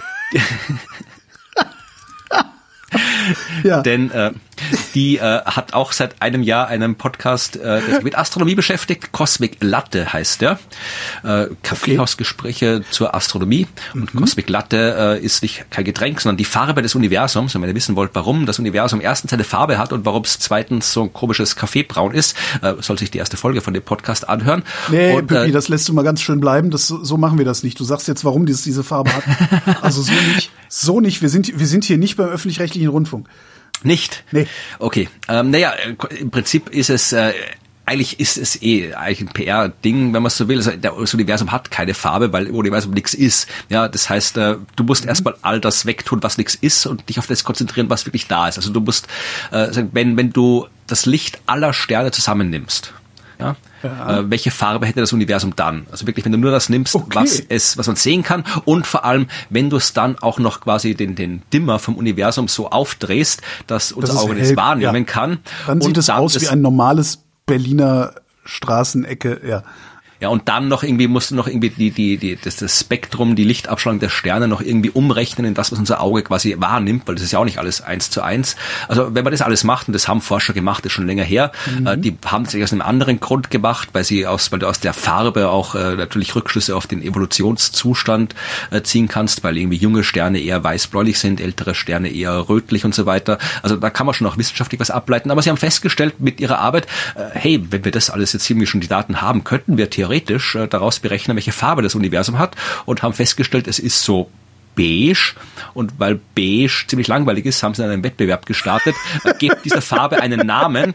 Äh, ja, Alles ich mein, ist erlaubt, beige, nur nicht beige. Aber beige, ich finde beige durchaus angemessen, weil das Universum ist ja auch schon alt. Ja, jedenfalls haben sie dann so einen Wettbewerb gemacht und dann hat die Cosmic Latte äh, hat dann gewonnen und darum heißt jetzt die Farbe des Universums Cosmic Latte. Und Herrlich. der Podcast meiner schon erwähnten Freundin oder Verlobte, muss ich ja sagen. Ist, ähm, ihr werdet heiraten? Ja, ja, äh, ich weiß gar nicht, ob ich das jetzt irgendwie, jetzt habe ich das quasi hier so geoutet, aber. Kann ich das rausschneiden? Soll ich es rausschneiden? Nein, schneid's nicht raus. Es ist ja, ist ja kein Geheimnis.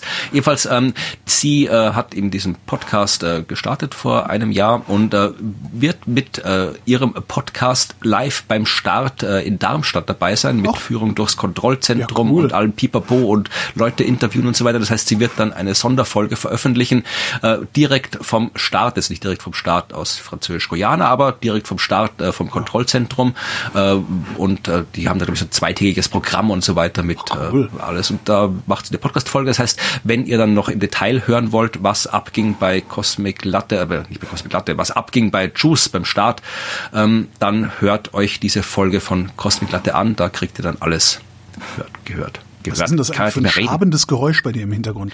Ich weiß nicht, vielleicht eine Schabe. kosmische Schabe. die ist doch von Men in Black, die kosmische genau, Schabe. Ja, genau. Äh, magst du eigentlich gerne Süßigkeiten? Ja, leider. Weißt du, wozu Süßigkeiten führen? Äh, da, zu zu, zu äh, dick sein. Nee, prosozialem Verhalten. Ja, und dick sein. genau, ja, aber ne, das heißt ja auch, Dicke sind gemütlich. Da bestätigt es. Weiß nicht. es gibt eine äh, Studie, und zwar hat die deutsche Wissenschaft festgestellt, dass Menschen nach Süßigkeiten oder wie sie es nennen, nach einem süßen Geschmackserlebnis, bei Entscheidungen, die sie nach diesem Geschmackserlebnis treffen, häufiger einen sozialeren Weg wählen als den asozialeren oder unsozialeren, ich weiß gar nicht, wie man es nennt, asozial oder ich nenne es immer Asi.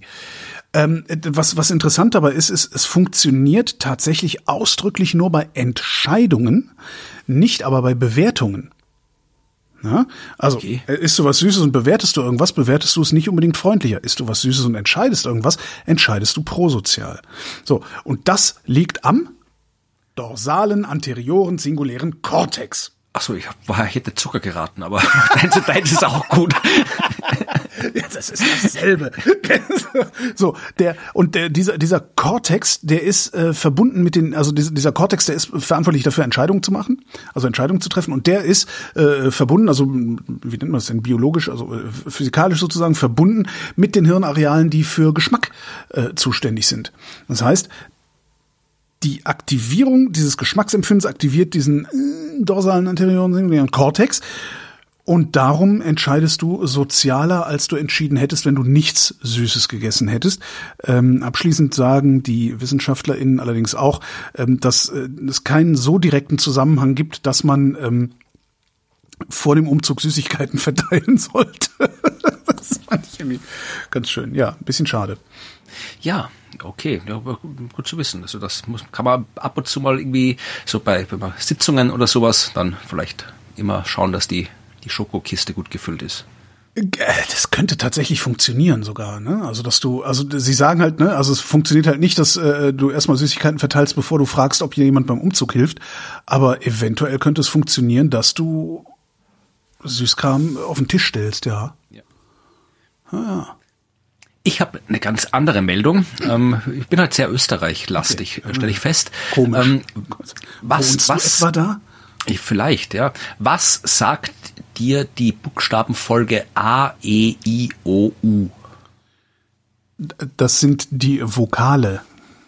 Ja, das ist insofern richtig, als es korrekt ist, aber nicht das, worauf ich hinaus will. Sondern? Äh, man merkt daran, also du hast auf jeden Fall den Test bestanden oder ja. bist durchgefallen, je nachdem. Man merkt, du bist kein Österreicher. Weil wenn du Österreicher wärst, dann hättest du vermutlich sehr schnell gewusst, äh, um was es geht. Mhm. A-E-I-O-U. Das ist eine Abkürzung, die steht in Österreich auf diversen alten Gebäuden.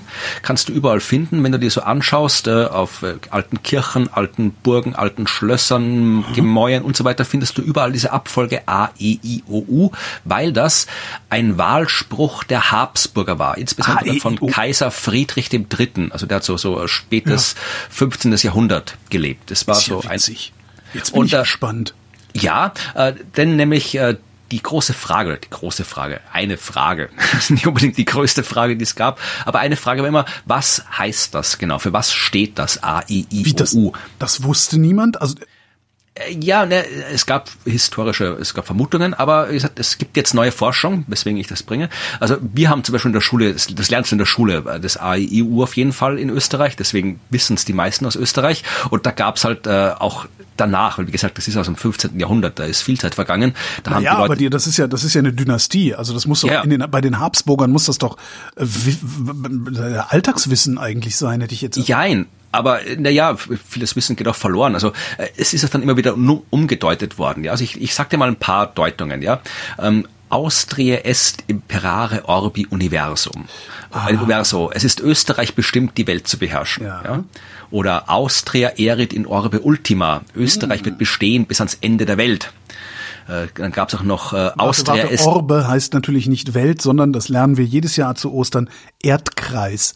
Wurscht, aber Österreich ist Chef. Oder äh, auch, äh, ja, vielleicht nicht mehr ganz so aktuell, Austria est Imperium Optime Unitum, Uni, noch Unitum. Österreich ist ein aufs Beste geeinigtes Reich. Mhm. Oder, jetzt mal ohne Austria. Aber U könnte auch für Ungarn stehen. naja, Augustus est justitiae optimus vindex. Der Kaiser ist der beste Schütz, Beschützer der Gerechtigkeit. Oder die, was vermutlich die meisten Menschen in Österreich antworten werden, wenn du sie fragst, ist die deutsche Version, die so im ja, 16., 17. Jahrhundert aufgekommen ist. Alles Erdreich ist Österreich untertan. Aha. Ja, also es gibt, wie gesagt, es gibt jede Menge äh, bis jetzt äh, Deutungen von dem Ganzen. Und eine äh, Deutung, die so ja ein bisschen so Minderheit war oder nicht so vorgekommen ist und die sich jetzt äh, aufgrund von historischer Quellenarbeit, die ich jetzt weder nach äh, erzählen noch nachvollziehen kann, weil ich kein Historiker bin, äh, beschäftigt sich äh, mit etwas, was dann nicht mehr ganz so schön beeindruckend und imperial ist wie das. Äh, da geht's um so eine ja, Kanzleidevise, was auch immer eine Kanzleidevise ist. Also etwas, ähm, was ja so so König richterliche Sachen hat, also wenn du irgendwo was, äh, ja, so, so ein Richterspruch oder sowas, ja.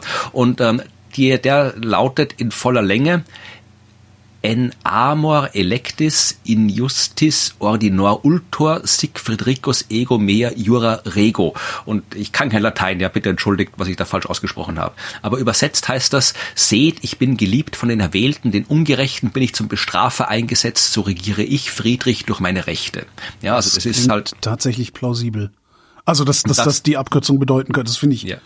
Ja, und das war halt irgendwie so eine, eine, eine ja, so, so ein Spruch, den der, dieser ja. Friedrich, äh, dieser Kaiser dann schon früher auch in diversen Handschriften benutzt ja, genau. hat und so weiter. So das würde ich das erwarten, dass das auch sowas ist, was man so auf dem Siegelring hat und so. Genau. Sich, genau, ja. Und das hat man jetzt irgendwie bestätigen können, dass ja. das eben wirklich von ihm schon früher benutzt wurde und häufig benutzt wurde. Und wenn du halt von diesem langen Satz da hier diesen, den Anfang, dieses Amor electis in justis mhm. ordinor ultor nimmst, dann hast du das A, E, I, O, U und das dürfte Friedrich halt, ja, überall hingepappt cool. haben. Cool. Ja, musst du auch sowas ausdenken. Du äh, hast eh Vrind, aber. genau. ja, er wird sich auch in, in 500 genug. Jahren die Menschheit fragen. Was zum Teufel? Ja, bitte Hörerschaft, bitte Hörerschaft, äh, ich möchte jetzt auch so äh, Vrind-Deutungen in den Kommentaren ah, genauso. Österreich wird bestehen bis ans Ende der Welt. Ich, ich denke mir, genau, warum das, denkt ihr euch das aus? Florian hat recht. Hier, ähm, äh, wenn, wenn wir dann am 13. Ähm, den Start der Juice-Mission beobachtet haben, können wir uns fünf Tage später treffen in Zürich äh, in Zürich wird es dann nämlich eine Auktion geben. Ähm, diese Sensation bei dieser Auktion, zumindest die äh, mediale Sensation scheint zu sein, dass da ein Tyrannosaurus Rex Skelett versteigert werden wird. Und zwar das dritte, das äh, weltweit jemals versteigert wurde, ist es. Die äh, ersten beiden haben 8,4 beziehungsweise 31,8 Millionen Dollar eingebracht. Da müssen wir noch ein fixes Crowdfunding machen. genau. Und dann, und dann, brauchen wir noch eine Halle. Also wir brauchen zwei Crowdfundings, weil irgendwo muss das Ding hier hin. Oder wir packen es in den Keller, äh, weil wir Privatsammler sind. Privatsammler neigen ja dazu. Ähm, es ist äh, allerdings auch nicht unbedingt ein T-Rex, der da versteigert wird, sondern es sind drei T-Rexe, die versteigert werden. Nämlich, äh, äh, sein Name auch Trinity heißt er, weil sie nämlich einfach die Knochen von drei verschiedenen ähm, T-Rexen zusammengeschmissen haben, um einigermaßen hinzukommen. Äh, äh, nämlich um 50 Prozent der Knochen dieses äh, Tieres im Original zu behalten. 293 Knochen sind es insgesamt.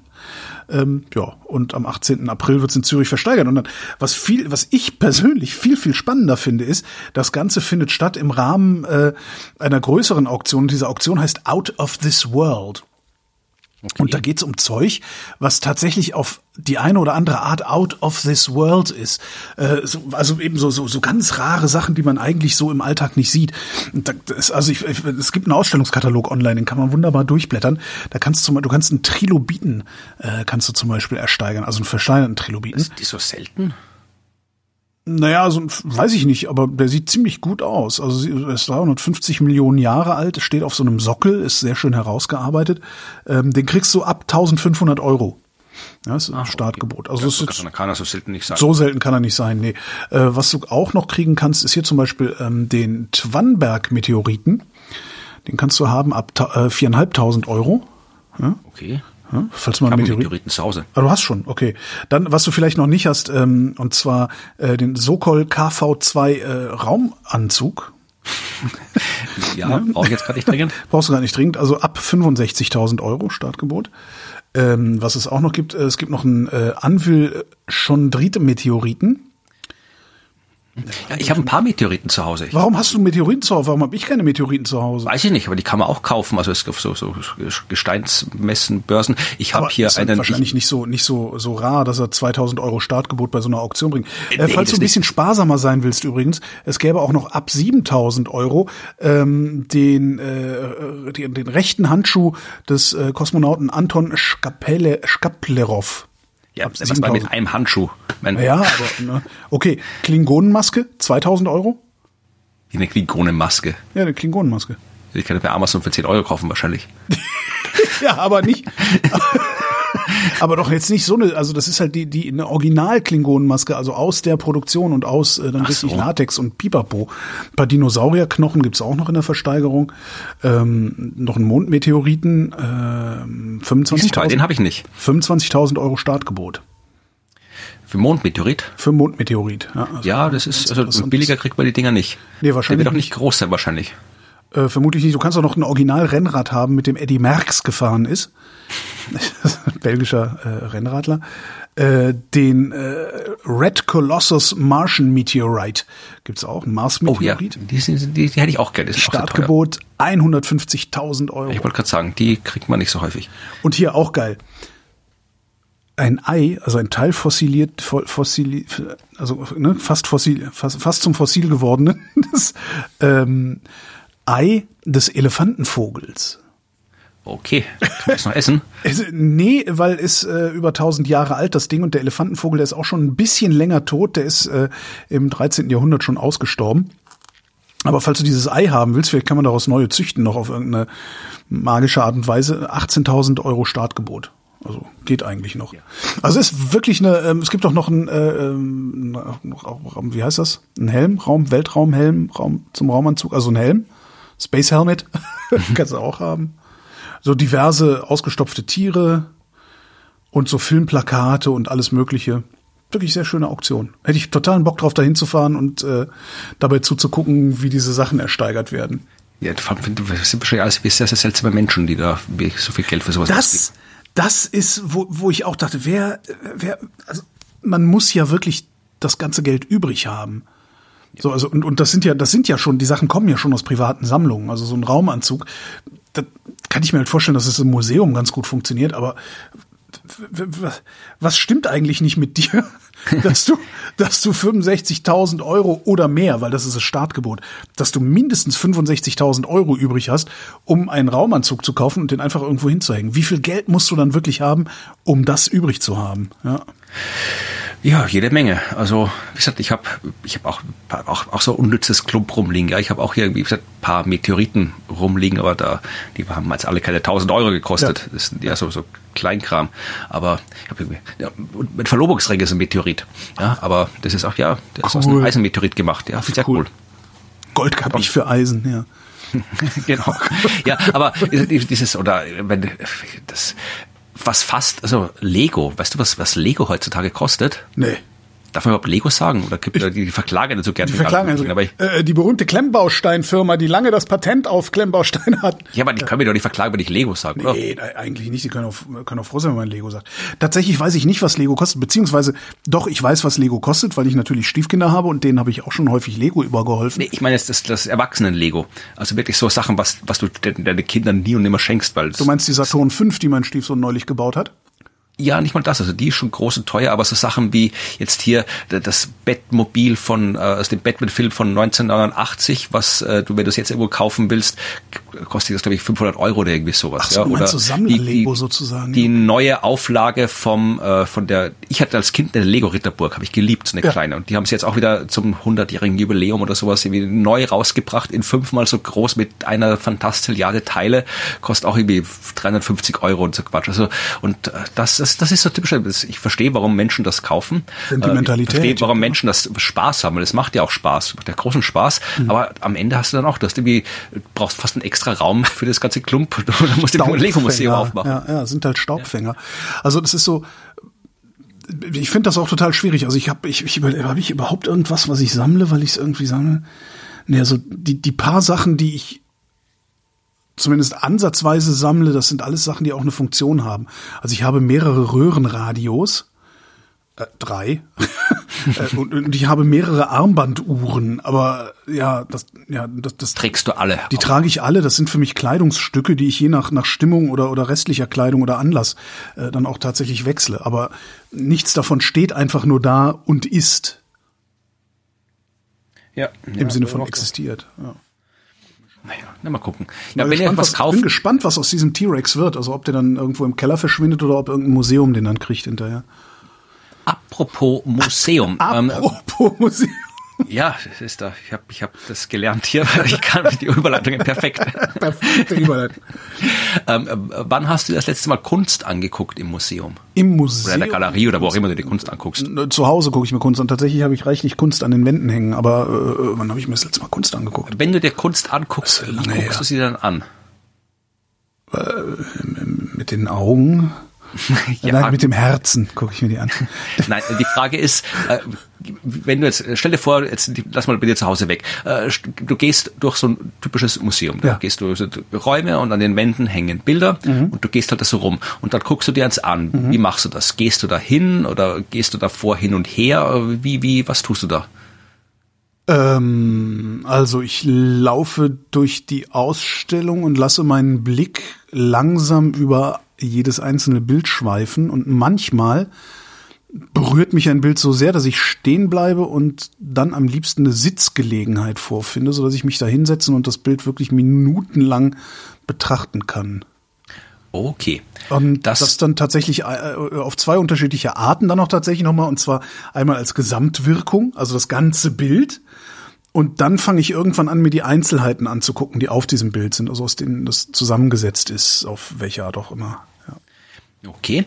Ähm, es hat jetzt eine Studie der Universität Wien das im Detail untersucht. Vor mhm. allem wollten sie wissen, äh, was Abstand und Bewegung ähm, für Einfluss haben. Also die haben wirklich, das war nicht im echten Museum gemacht, die haben quasi so eine äh, Fake-Galerie aufgebaut und da irgendwie für, für, für Demente. Ja. Nein, und haben da, nein, das nicht, aber haben dann dort ein, äh, ein Bild, also auch kein echtes Bild, sondern eine Reproduktion äh, aufgehängt. Und zwar, wenn es dich interessiert, äh, kämpfende Formen von Franz Marc. Äh, so, so ein, so ein, ja äh, abstraktes Dingens, weil sie eben gerade äh, das ausschließen wollten, dass Menschen sich bei der Betrachtung eben, wie du gerade gesagt hast, von irgendwelchen äh, Details äh, ablenken okay. lassen, so, dass, äh, oder irgendwas anderes haben, sondern es sollte mal irgendwie ein abstraktes Ding sein. So, mhm. dann haben sie 39 äh, Leute geholt und äh, die haben gesagt, geht da mal rein und guckt euch das an und haben natürlich das mit allen wissenschaftlichen Sachen analysiert. Die hatten da so äh, Bewegungssensoren, Bewegungstracker, die hatten so äh, Gläser, Gläser, so, so Brillen, Brillen heißen die, ja. Gläser, ja, die halt irgendwie da so mit Eye, Eye, Augenbewegung äh, mit äh, tracken können und so weiter. Also die konnten genau sehen, äh, wo schauen die Leute hin und äh, wo äh, laufen die lang, wo mhm. stehen die und dann haben sie danach noch so ähm, die Leute befragt, was sie halt so, ja, äh, wie ihre Erfahrungen waren, was sie für Gefühle gehabt haben, wie stark die Gefühle waren und so weiter und so fort. Und konnten feststellen, dass es einen Unterschied macht, ähm, was du genau tust. Also wenn du nahe zum Gemälde hingehst, mhm. ja, also wenn du wirklich nahe, dich nahe hinstellst oder dich viel bewegst, also quasi hier schaust, da schaust, hin und her gehst, von allen Seiten guckst, dann äh, kommt dir das Gemälde bedeutsamer vor. Okay. Als wenn Leute, die es nicht machen. Also du, du siehst da mehr Bedeutung, du nimmst mehr Bedeutung wahr, wenn du nahe hingehst. Wenn du stehen bleibst vor dem Gemälde, dann ähm, hast du tiefere emotionale Beziehung zum Bild, sondern hast okay. du mehr Emotionen. Das ja, ist heißt, tatsächlich, das, das äh, entspricht meiner Alltagserfahrung, ja. Cool. Ja. Und das war auch, äh, und was sie auch noch äh, korrigiert haben oder dafür gesagt haben, dass es keine Rolle spielt, ist, ob die Leute Ahnung haben von Kunst oder nicht. Also das ja. haben sie quasi raus. Das, das hat da keinen äh, Einfluss. Und sie sagen halt, sie haben natürlich keine, noch keine, einfach mal nur den Sachverhalt festgestellt, aber sie sagen halt, es kann halt wirklich so sein, dass ähm, du vielleicht ähm, ähm, dadurch, dass du eben stehst und sonst nichts tust, dass dann irgendwie mehr äh, dich mehr auf die Emotion konzentrieren kannst, dass das mhm. vielleicht eine Möglichkeit ist. Aber sie haben auf jeden Fall festgestellt, und das war auch ihr Fazit von der Studie, dass ähm, ja die körperliche Erfahrung, der Körper wichtig für die Erfahrung von Kunst ist und dass äh, Museen das vielleicht in Zukunft auch berücksichtigen sollten. Also, weil du hast ja ganz oft überall so ja, Linien auf dem Boden, Absperrungen und sonst dieses und jenes. Und das hat anscheinend alles Einfluss darauf, wie Kunst wahrgenommen wird. Ja. Also nicht nur sowas klassisches wie Beleuchtung und wie hängt das ja. und so weiter, sondern auch wirklich, wo und wie kannst du dich bewegen, kannst du dich wohin setzen, kannst du dich nicht wohin setzen und so weiter. Also all das äh, hat anscheinend äh, Einfluss darauf, wie Kunst erfahren wird. Mhm. Ich überlege gerade, ich muss eigentlich, ich muss eigentlich immer sitzen. Ansonsten ist es für mich relativ wertlos gewesen, äh, mir ein Bild betrachtet zu haben. Das ist ganz interessant. Ja, ich gehe immer durch, denke mir, ach, hübsch, hübsch, hübsch, hübsch. Und dann bin ich raus. Und dann gehst du Nee, also Museumsshop, wieder- kaufst, Genau, noch, ja. kaufst noch irgendwie Dann, so, jetzt ins Café. Noch ein Mobile, dann gehst du genau, dann gehst du ins Café und da trinkst du einen fermentierten Kaffee Ja. ja, und der schmeckt nach Himbeeren. Aber ist nicht jeder Kaffee fermentiert? Nein. Weil Kaffeebohnen müssen doch fermentieren. Oder, ach, Kakao muss fermentieren. Kakao muss ist Kaffee, Kaffee kann fermentieren. Also du kannst hingehen, kannst die Kaffeebohnen, also du erntest die Kaffeekirschen, machst das Frucht, Fruchtfleisch ab, trocknest das, äh, äh, trocknest die Dinger, dann sind sie getrocknet, dann können sie geröstet werden, dann kannst du Kaffee daraus machen. Du kannst aber auch das Fruchtfleisch dran lassen. Äh, die, äh, die, diese, diese Kirschen, äh, das nennt man Nass. Nassreifung, glaube ich, oder so ähnlich. Ich habe es mal wieder nicht aufgeschrieben. Äh, du kannst es einmal so trocken machen, ne? also Fruchtfleisch ab. Du kannst es halb dran lassen, gibt's auch noch irgendwelche Möglichkeiten. Äh, oder du schmeißt die kompletten Kaffeekirschen in Wasser und lässt die erstmal ein paar Tage in Wasser liegen und da fermentieren die Dinger dann. So, und daraus machst du dann Kaffee. Also das röstest du dann, kochst einen Kaffee draus und dann hast du so einen Kaffee, der schmeckt nach äh, äh, äh, Himbeeren und Rosenwasser. Das äh, hat die Wissenschaft festgestellt. Über tatsächlich äh, sensorische Reihentests haben sie gemacht, um rauszukriegen, wonach schmeckt eigentlich dieser fermentierte Kaffee hier. Ähm, das ist irre teuer, ne? weil du schmeißt die halt in Wasser, dann muss, müssen die gewaschen werden, kostet tierisch Zeit, kostet tierisch Geld und darum trinken Menschen, die äh, Distinktionsgewinne über Kaffee äh, gewinnen, ähm, gerne fermentierten Kaffee. Also ist ein Luxusprodukt, das sich wohl sehr, sehr gut verkauft in der Luxusindustrie, habe ich gelesen. Ähm, Sie wollten eben wissen, was ist das eigentlich, was dazu führt, dass fermentierter Kaffee anders schmeckt als nicht fermentierter Kaffee, eben dass er nach Himbeere und nach Rosenwasser schmeckt, ähm, haben das Zeug, hm, Kaffee, also nicht nur eine sensorische Bewertung vorgenommen, sondern haben das Ding auch in Gaschromatographen geschmissen ähm, und haben geguckt, was ist denn da eigentlich drin. Und Du siehst natürlich ganz viele Inhaltsstoffe in diesem Kaffee und willst halt wissen, was ist, macht, was macht eigentlich den Unterschied zwischen den beiden. Dann haben sie halt geguckt, okay, welche Inhaltsstoffe sind im fermentierten Kaffee, die in den anderen nicht drin sind, was schmeckt da wie und so. Also die sensorischen Tests waren halt auch wichtig hinterher. Und sie haben rausgefunden, da sind drei Dinge drin, und zwar zwei Methylpropanal, drei Methylbutanal und drei Methylbutanoat-Ethyl. Na, das ist Und doch gut. diese Stoffe machen, dass fermentierter Kaffee so speziell schmeckt, nämlich nach Himbeere und ein wenig Rosenwasser. I, Rosenwasser. Das ich leiden. Hm, Vorsicht, da, ich fand das auch immer sehr, sehr fies. Ähm, trinkst du, trink, du trinkst Tee, ne? Du bist auch Teetrinker. Nee, ich, nee, nicht, nicht, also ich mag Tee, aber ich, ich komme so. da überhaupt nicht klar mit. Das, da muss er Wasser kochen, da muss er ziehen, da muss er abziehen. da habe ich schon fünfmal keine Lust mehr, den Tee zu trinken. Also das, Okay, ich bin Teetrinker. Und äh, ich trinke sehr, sehr gerne schwarzen Tee. Und einen starken schwarzen Tee, also so ein, so ein Assam oder so ein, so so ein Ostfriesentee, also wirklich einen, einen sehr starken schwarzen Tee, äh, so auf einen Liter von diesem Tee, so ein, ich sag mal, so ein Teelöffelchen Rosen, Rosenwasser rein. Schmeckt richtig, richtig gut. Also kann ich wirklich empfehlen. Also Rosenwasser ist nicht so schlimm, wie es riecht, wenn man es pur äh, riecht. Was wirklich interessant ist an dieser Arbeit, die sie da gemacht haben mit diesem Kaffee und geguckt haben, warum, warum, äh, ne, warum schmeckt das so, ist, sie haben halt festgestellt, dass sich mit dem Scheiß ein Schweinegeld verdienen lässt und würden das natürlich gerne in den Massenmarkt bringen. Und genau das ist jetzt, wo sie sagen, wir brauchen mehr Forschung. Äh, Sie werden weiter forschen und zwar mit dem Ziel, rauszukriegen, auf welche Weise diese Stoffe gebildet werden. Diese drei Stoffe, die fermentierten Kaffee so besonders machen. Und wenn sie das rausgefunden haben, ja, ist es praktisch massenproduktionstauglich, so dass wir dann auch beim Aldi für wenig Geld den Luxuskaffee finden, den Leute, die für T-Shirts 1000 Euro ausgeben, äh, in irgendwelchen äh, Cafés in, weiß ich nicht wo, Nizza oder Saint-Tropez trinken.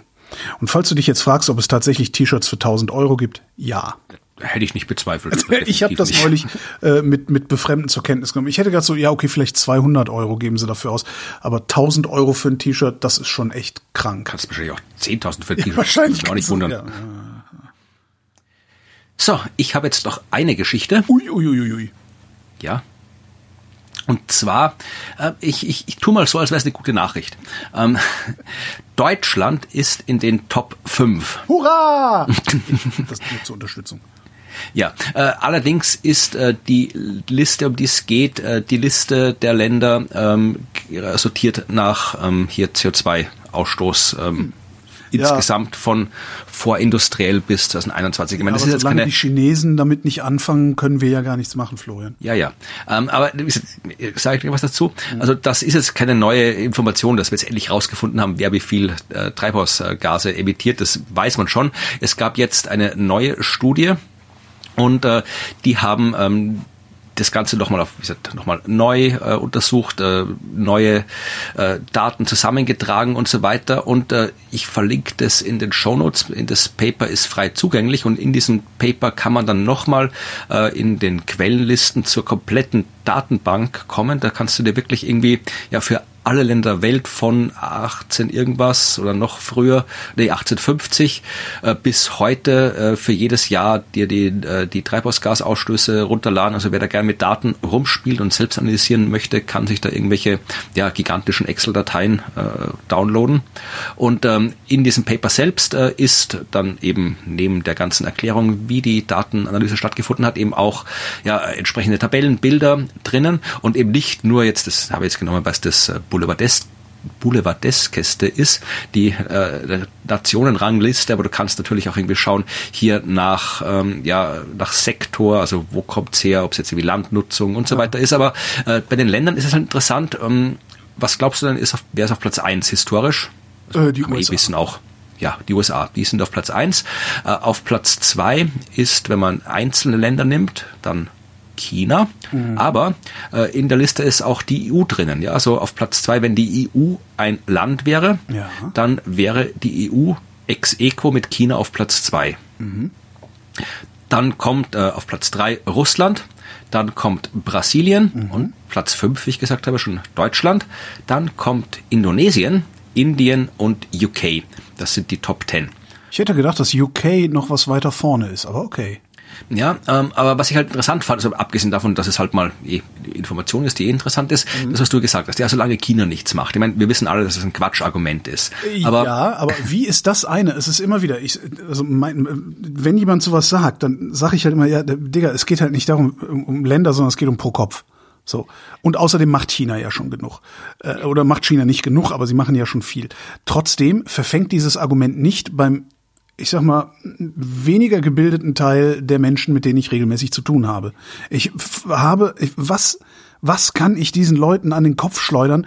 Also was versteht auch der Dümmste? Hast du da? Weiß ich, ich weiß ja, das weiß ich nicht, ob es überhaupt was gibt. Aber wenn, äh, es macht vielleicht auch Sinn, dass jetzt nicht sagen wir so pro Kopf und so weiter, sondern äh, du, ich stelle mir es immer so vor. Äh, du hast das auch in der Tabelle, äh, die wir dann verlinken können. Da ist es auch eben nicht nur in äh, Prozenten und so weiter aufgeschlüsselt, sondern auch tatsächlich in äh, Temperatur. Also da siehst du, die USA hat eben seit 1850 ist die USA für 0,23 Grad Anstieg verantwortlich von Aha. insgesamt 1,1 und äh, China für äh, 0,13 Grad und Russland für 0,07, Brasilien für 0,05, Deutschland für 0,04.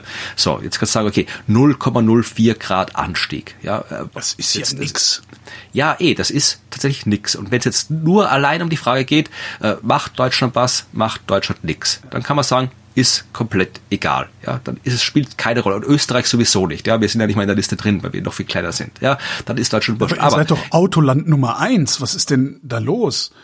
Also, nee, aber wenn du jetzt diese Liste anschaust, du siehst halt wie Indonesien auch 0,04 Grad, Indien auch 0,04 ja. Grad, UK 0,03 Grad, äh, Brasilien davor 0,05 Grad. So, wenn du jetzt sagst hier, okay, die USA mit 0,23 Grad, die haben den größten Anstieg, aber ähm, wenn du das zusammenrechnest, hier Brasilien, Deutschland, Indonesien, Indien, UK, dann bist du da auch schon dabei. Oder anders gesagt, wenn es heißt, dass irgendwie äh, Amerika, Russland, China äh, die Hälfte der Treibhausgasemissionen machen, ich weiß jetzt die genauen Zahlen nicht, aber wird schon ungefähr hinkommen, dann heißt das, dass alle anderen Länder der Welt zusammen auch die Hälfte machen. Und es hilft uns halt nicht, wenn die Hälfte eingespart, sondern wir müssen alles einsparen. Das heißt, es, man kann eh sagen, ja, China macht so viel und China muss halt seine Treibhausgase einsparen. Ja, müssen sie, aber alle anderen müssen ihre Treibhausgase auch einsparen, sonst geht die zweite Hälfte nicht weg. Ja.